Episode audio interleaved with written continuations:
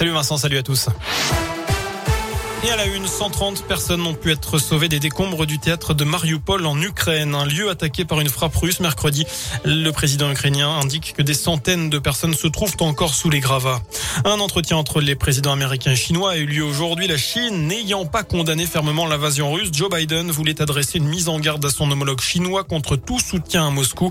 Biden a qualifié Poutine hier de dictateur. Chez nous, le réseau SNCF fortement perturbé ce matin après un choc contre une voiture et un TER à un passage à niveau près de Aucun blessé à déplorer. La conductrice qui était sous l'emprise de l'alcool, selon la montagne, se serait engagée volontairement sur les voies. Elle serait restée bloquée. C'est un témoin qui l'a aidé à sortir de son véhicule. Une cagnotte ouverte par la maison de la gendarmerie au lendemain du décès de Nadia Mostefa, cette capitaine passée pendant plusieurs années dans la région.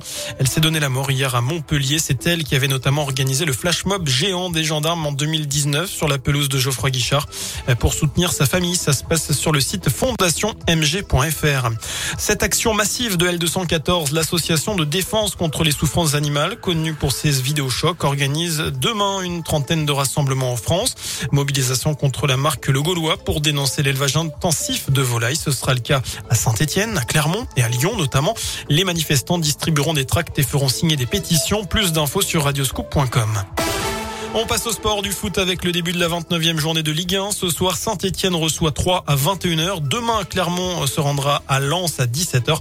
Quant à Lyon, place un déplacement dimanche du côté de Reims. En parlant de l'OL, le tirage au sort des quarts de finale de la Ligue Europa a été effectué tout à l'heure.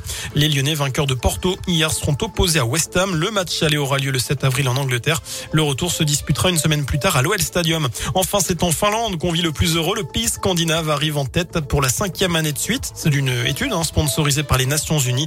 La France est 20e de ce classement. Passez un très bon week-end. Merci beaucoup Sébastien. Prochain